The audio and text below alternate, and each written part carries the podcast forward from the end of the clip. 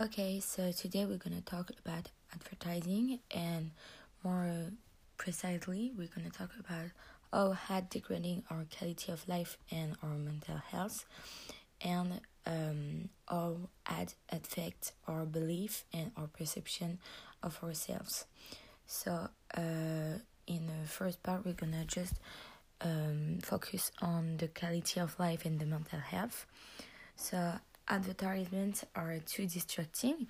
It's concretely still our time, and the main goal of advertising is being as much attractive as they can to make the customer stay a longer time on the website.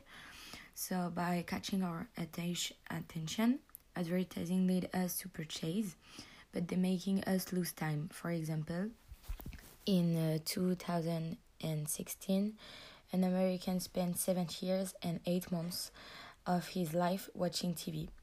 Uh, it's a statistic from Statista. This is not directly linked with advertisement, but in general with social media. And this number really show that we lose way too much time on our screen. So, moreover, advertisement take part at a very young age. That's why their ideas are ingrained in our brains in the process of uh, socialization that take part at a very young age, a child uses imitation to develop himself. When looking at advertising, child can develop an impulse buying habits and develop a materialistic idea of the world. Also, advertisements show false imaging, so kids are full with this idealistic picture they grow the ideas, so it became very hard to make them lose their uh, stereotypes. Also, advertisement create a gap between the fantasy desirable life and the real one that you've got. By that, they create an existential issue. Their goal is to make us think that our life should be better and that they are the one that can help us. To create this gap and create ads create an environment that surrounds us with an healthy image. For the sake of profit, they sacrifice our mental health and our mental well being. This gap can lead to low self esteem because people compare themselves to the ads. Uh, they can lead to depression because they can't achieve the life that is shown on the ad, and then um, it can create shame because they didn't match the cultural stereotype that the society want them to to match. Also, they are omnipresent, like that you can stop watching advertising. If they want to make you believe something, they will, because advertising nowadays are everywhere, no matter where you are or what you are doing. You're gonna see some advertisement. It is well known that repetition persuades people. We see it on political speech. By using this process of repetition, advertisement just make sure that they stay in the mind of customer like that they think they think they need what the ad sell and they're gonna buy it. They create product dependency. Also, advertisements use social media as a psychological questionnaire. They collect some data with the things we like or we choose to watch by that, they can know our emotion, our wants, our needs, and then make some personal suggestion.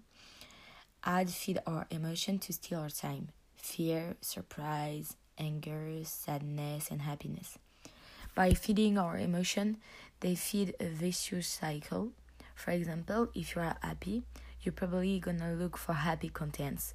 Your suggest contents will not be sad and and dark it will be unhappy content. So what you seeing on social media make you happiest and etc etc because you're happy you're gonna see for happy content and it's a vicious cycle. It's the same with bad emotion which is not a good thing because it can degrading our mental health by continuing to feed our unhealthy emotion in a second part, we are going to talk about how ads affect our belief and our perception of ourselves. Ad follows Cialdini's principle of persuasion to make us believe things. This principle is based on reciprocity, consensus, social proof, authority, linking, and scarcity. They especially base their marketing on social proof. If there is a lot of share on a Facebook publication, you will be more open to trust the post. You also use authority. The actor on the advertisement can be a very good doctor. He is wearing his doctor's outfit, so you're gonna trust him. They use persuasion to make people believe things. The difference between perceive and convince is that persuasion calls the feelings and emotion. A lot of ads use emotion so that the consumer is moved, so that he identifies or feels pain, and then that he wants to buy the product. Ads create different realities for alternate our perception of ourselves, our life, our belief. What we found on internet is not necessarily true. True. We all know that, but the fact is even good source are subjective truths. The personalization algorithm prioritize new that are showed. By that, people just don't have the same result on the same research. People truths are biased. They make us passive so, that, so we don't have to see that we are manipulated. The main point of advertising is make people think they have got a control where they are controlled. In fact, the moment you see advertising is the moment you less want to use your brain. You are seeing advertising when looking at when looking at TV or just lay on your sofa and surf, and surf on Instagram. It's always a relaxing activity. If we don't use our brain when looking at advertising, it becomes very easy for them to make things something is true. They can pu- put some belief in our brains without we even realize it.